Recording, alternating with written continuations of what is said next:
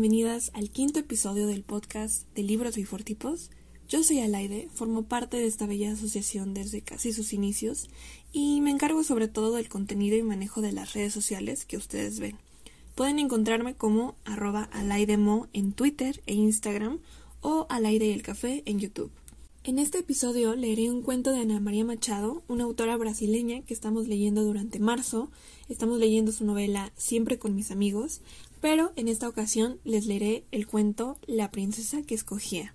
Este cuento está ilustrado por Graza Lima, una ilustradora también brasileña. Se publicó en 2010 en español por el grupo editorial Norma, por si quieren conseguirlo y leerlo junto con sus bendiciones o las infancias que les rodean. Yo lo leí solita y me gustaría compartirlo con mis sobrinas, porque es un cuento que utiliza la clásica historia de la princesa que debe cumplir eh, ciertas obligaciones basadas en estereotipos de género para cuestionar esta y otras dinámicas que ocurren en el, reino, por ejemplo.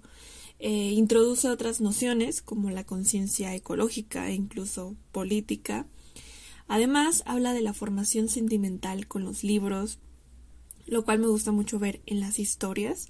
Entonces, para mí, personalmente, es muy valioso conocer una historia así, porque cuando yo era niña todavía me tocó leer personajes femeninos muy vulnerables, em, o más bien vulnerados, que no podían decidir y tenían que aceptar sus destinos llenos de pequeñas eh, violencias.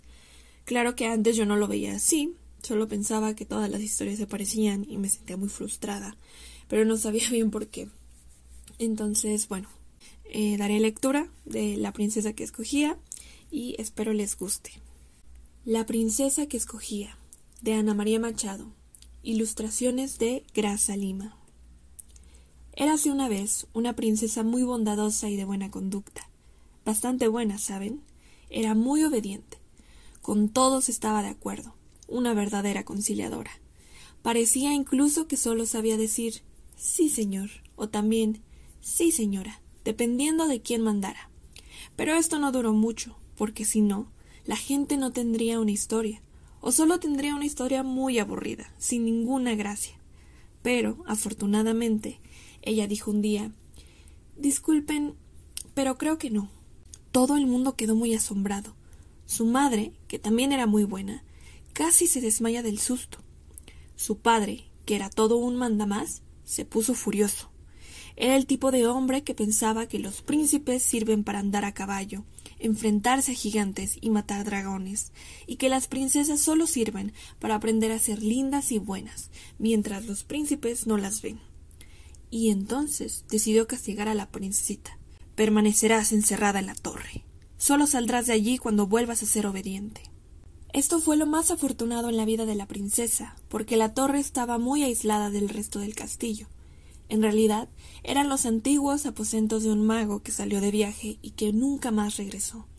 Tenía una biblioteca que casi nadie visitaba, y daba a un jardín cerrado por un muro alto al que no entraba casi nadie.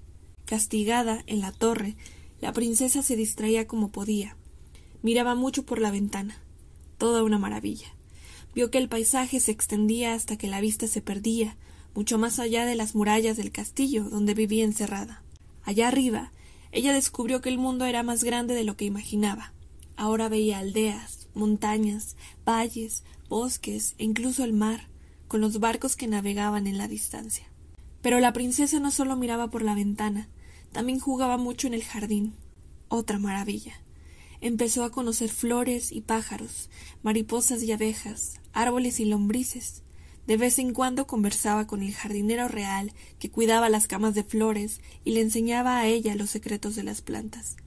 Mejor aún, la princesa entabló amistad con sus hijos, un niño y una niña, con quienes subía a los árboles, jugaba a las escondidas y pescaba en el lago. Luego, cuando todos estaban muy cansados, la madre de los niños decía Hora de la merienda. y todos iban a tomar café con leche acompañado de pastel de maíz o de yuca. Después, la mujer del jardinero los mandaba a bañarse y a cambiarse de ropa y los dejaba ver televisión. Esto le encantaba a la princesa. Pero ella no solo miraba por la ventana y jugaba con sus amigos, también iba mucho a las salas de la biblioteca del mago, la más grande de todas las maravillas. Tenía un montón de libros y una computadora con acceso a Internet, y leía y leía sin parar. Había historias de encantamientos y peligros, de reyes y princesas, de magos y enemigos, de animales y riquezas, de monstruos y horrores, de lobos en el bosque, de bailes y amores, del pueblo danzando en una fiesta, de caballeros y dragones, de hadas y hechiceras, de gigantes y enanos, de momias y calaveras, de naufragios y tesoros, de caravanas en el desierto, de payasos y escarabajos y de hadas madrinas. Y leía, y leía, y le prestaba libros a sus amigos, le encantaba conversar sobre lo que había leído, y así todos aprendían cada vez más. Los empleados del castillo, que todos los días le llevaban su comida y limpiaban la torre, se entretenían mucho con las conversaciones de la princesa. Escuchaban las historias que había leído y le contaban las novedades del reino. De vez en cuando la reina iba y le preguntaba ¿Cómo estás, hija mía? ¿Te vas a comportar bien? ¿Has decidido ser buena y decir siempre que sí? Ay, mamá, suspiraba la princesa, creo que no va a ser posible. Quiero poder escoger siempre.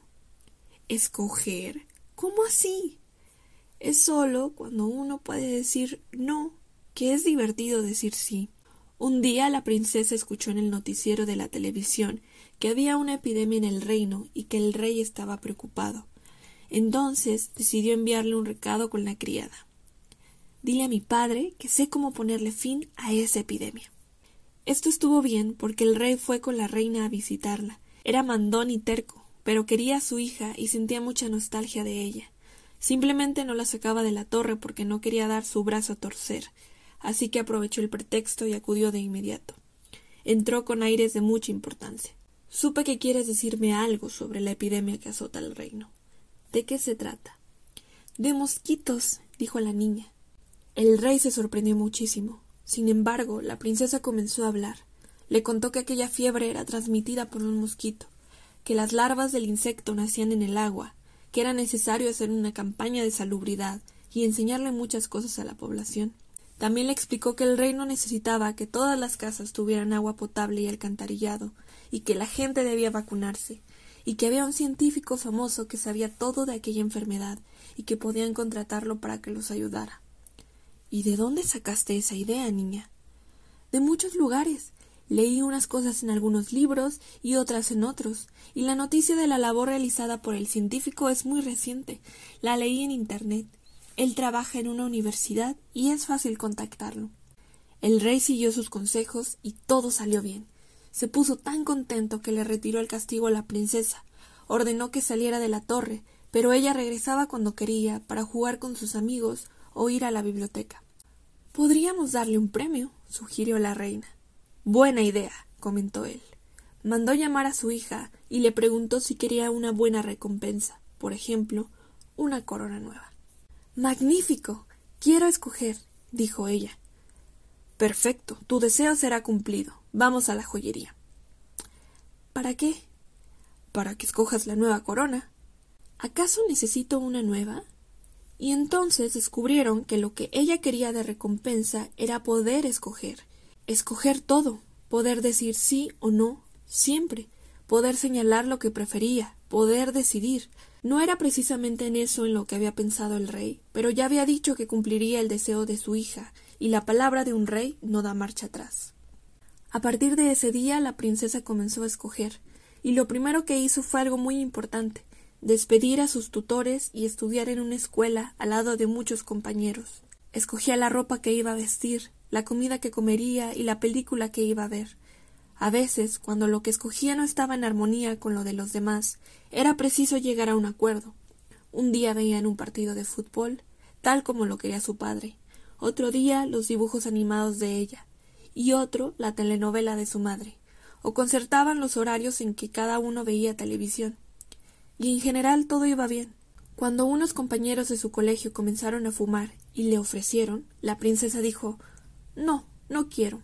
Prueba, deja de ser boba. ¿Qué tiene de malo? Todo el mundo fuma. Pero ella ya tenía mucha experiencia. No, no quiero. No necesito ser igual a todo el mundo. Cuando decidieron que nadie le hablaría a una compañera nueva porque era un poco rara y venía de otro colegio, ella dijo Pues yo sí Y así lo hizo. La rareza de la compañera era lo que la hacía diferente. Terminaron por hacerse muy buenas amigas. El tiempo fue pasando y la princesa siguió creciendo. Un día, el rey y la rey. Un día, un día, el rey y la reina vieron que ya era hora de que su hija se casara. Decidieron organizar un gran baile e invitar a los príncipes más apuestos de todas partes. Mandaron mensajeros a anunciar la fiesta por toda la ciudad y enviaron invitaciones a los países cercanos y a los reinos lejanos. Así podrás escoger a tu marido, le dijo la reina completamente satisfecha. Así es, comentó el rey. ¿Viste lo moderno que soy? Te permito escoger. ¿Me lo permites? ¿Acaso no acabo de decirlo? Y palabra del rey. Ya lo sé, lo interrumpió ella. No da marcha atrás. El día del baile fue muy divertido. La princesa había invitado a muchos amigos y amigas del jardín y del colegio, gente extraña y gente sin extrañeza, gente más rica y gente más pobre, gente fea y gente bonita. Todos bailaron y se divirtieron mucho. Y también asistieron muchos príncipes, unos más bonitos, otros menos, unos interesantes, otros medio aburridos. La princesa, que era muy educada, conversó con todos, escuchó lo que decían y respondió con amabilidad. Fue encantadora, y ellos quedaron fascinados con aquella princesa tan linda e inteligente, tan educada y conocedora de tantos temas. Muchos se quedaron suspirando y pensando en ella. Pocos días después aparecieron en el palacio tantos príncipes como nunca se había visto en lugar alguno. Venían a pedir a la princesa en matrimonio. Los ministros, consejeros y grandes duques los habían enviado a pedir su mano. Algunas veces llegó incluso a haber fila. Y la princesa escogía. El primero era muy deportista, le gustaba escalar montañas y subir paredes. No era un marido que la princesa quisiera escoger. Recordó unos libros que había leído y le sugirió. ¿Conoces aquel desierto así y asá en tal lugar? Pues allá hay una enorme torre con unas trenzas colgadas, muy buenas para escalar. El príncipe siguió el consejo. Fue allá y poco tiempo después se casó con una tal Rapunzel. El segundo pretendiente le habló mucho sobre la crianza de ganado, la elaboración del cuero y la exportación de calzado. A ella le pareció que él debía ser bueno para probar zapatos y le escogió una buena novia. Poco tiempo después, él se casó con una tal Cenicienta.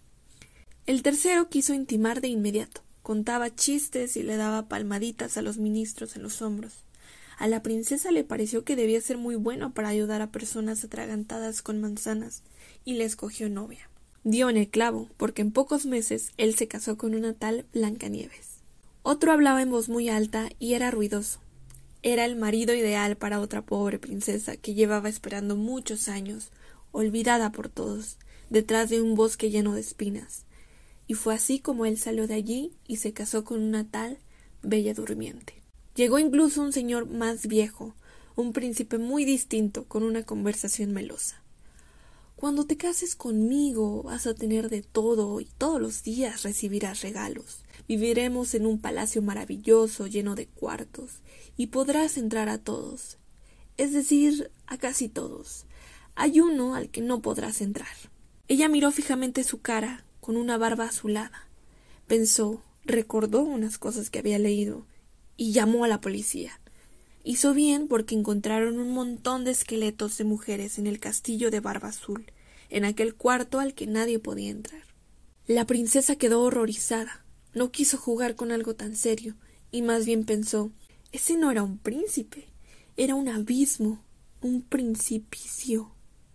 Pero la princesa no escogía un novio para sí misma, ninguna era como ella quería. Esto no es posible, dijo el rey. Tendrás que escoger. ¿Prometen respetar mi elección? preguntó ella.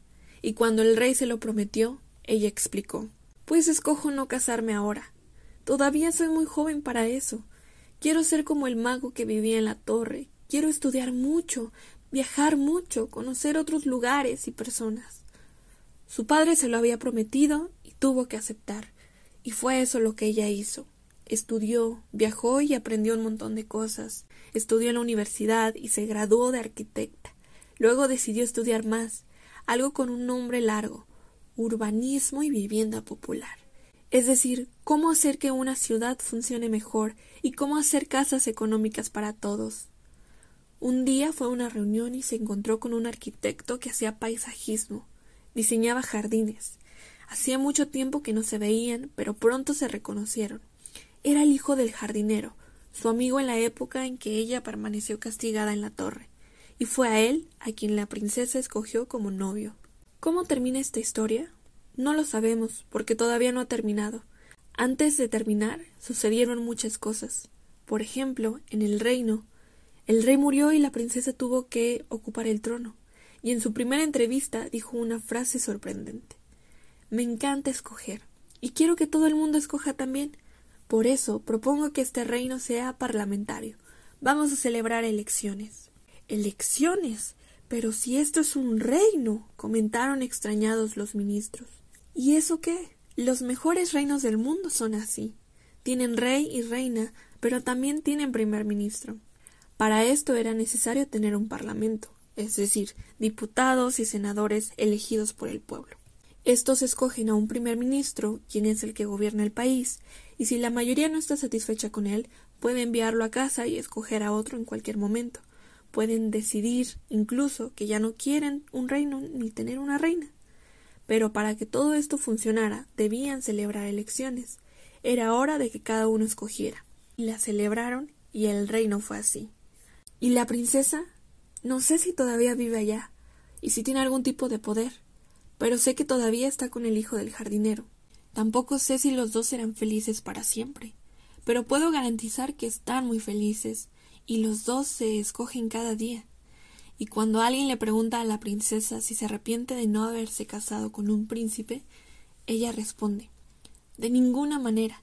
Tengo lo que siempre quise. Sé que no escogí un príncipe, pero creo que escogí un principio, simplemente una manera de comenzar. La continuación del cuento ahora depende de ellos. Es probable que tengan algunos problemas, pero muchas veces serán felices.